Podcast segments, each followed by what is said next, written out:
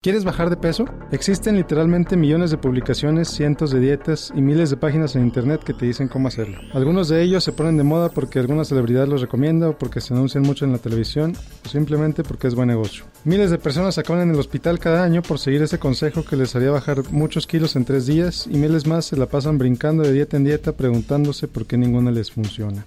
Pero por otro lado, hay personas que, calladamente, sin hacer ningún escándalo, deciden acudir con un nutriólogo para que les ayude a determinar qué es lo que deberían comer, cada cuándo, y para que les ayude a hacer los cambios que necesitan hacer en sus vidas, no para bajar de peso, sino para mejorar su salud. Estas personas ven el bajar de peso como una consecuencia, como un resultado de tomar las decisiones correctas cada día, de evitar la dieta de moda y las comidas que saben que afectan su salud. Para estas personas no comerse una rebanada de pastel no es un sacrificio, porque para ellas es más importante el alcanzar su meta que comerse ese pastel. Y te estás preguntando quizá, ¿qué tiene que ver esto con desenredar tus finanzas? Bueno, pues tiene muchísimo que ver. En primer lugar, ambas tienen en común la decisión, el decir ya, estoy harto de vivir esta situación, necesito cambiarla, y hacen algo al respecto.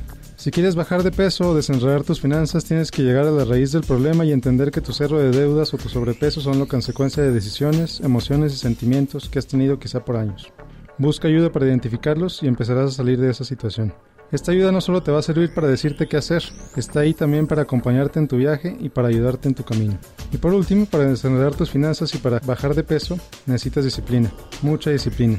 Necesitas recordar que tu meta es más importante que cualquier cosa que se te ponga enfrente, independientemente que sea un pastel o una bolsa nueva. Y bueno, si quieres desenredar tus finanzas, contáctame. Mi página es www.miguel-medio-gómez.net. Soy Miguel Gómez, consejero financiero, Noticias MBS.